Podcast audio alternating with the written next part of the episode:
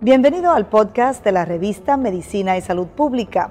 No se pierda nuestra entrevista exclusiva con los médicos y expertos más relevantes para la medicina y la salud pública en Puerto Rico y el mundo.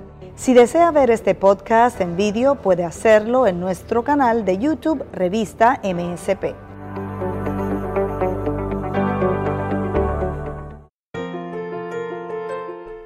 Síndrome de Sjögren al síndrome de Sjögren se le conoce como una enfermedad autoinmune y sistémica. Es autoinmune porque el sistema inmunitario del cuerpo, encargado de defenderle de las agresiones externas, reacciona por causas desconocidas contra su propio organismo. Así se producen los llamados autoanticuerpos y la lesión de estas glándulas. Sistémica, porque además de los síntomas de sequedad, la enfermedad puede afectar a cualquier órgano del cuerpo y producir una gran variedad de síntomas. Signos y síntomas. El Sjogren es una enfermedad crónica de progresión muy lenta en el tiempo. Por esta causa, puede haber un periodo de hasta 10 años entre el comienzo de los síntomas y el diagnóstico de la enfermedad. 4. Diagnóstico. Las pruebas pueden ayudar a descartar otras enfermedades y a determinar con exactitud un diagnóstico de síndrome de Sjogren. Análisis de sangre. Es posible que el médico te solicite análisis de sangre. Exámenes oculares. El médico puede evaluarte la sequedad de los ojos con una prueba llamada prueba de Schirmer. Diagnóstico por imágenes. Algunas pruebas de diagnóstico por imágenes pueden verificar la función de las glándulas salivales. Cialograma. Este procedimiento muestra cuánta saliva fluye a la boca.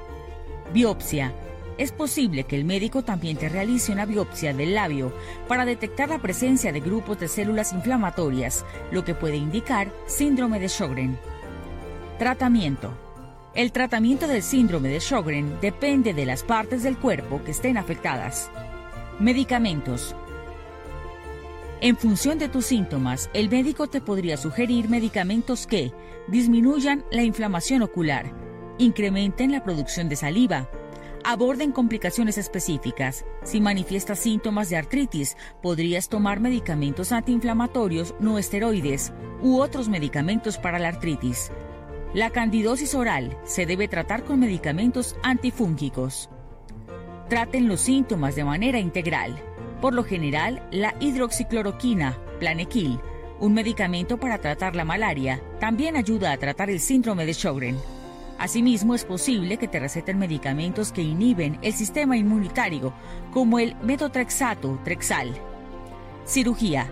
Un procedimiento sencillo para sellar los conductos lagrimales que drenan las lágrimas de los ojos. Tapones lagrimales. Podría ayudar a aliviar los ojos secos. Consejos útiles. Las introducciones de simples cambios en el estilo de vida pueden ayudar a mejorar los síntomas de sequedad y hacer más cómoda la realización de las actividades diarias. En este sentido, lo aconsejable es que los pacientes con síndrome de Sjögren tengan en cuenta las siguientes medidas. Acude al reumatólogo. Haz ejercicio físico. Lleva siempre contigo una botella de agua. Haz una dieta equilibrada. Cuida tu higiene bucal. No fumar se ha demostrado que el tabaco es perjudicial para las enfermedades autoinmunes sistémicas. Evita geles y jabones agresivos. Asociate. Las asociaciones de pacientes juegan un papel clave y pueden servir de apoyo a los afectados.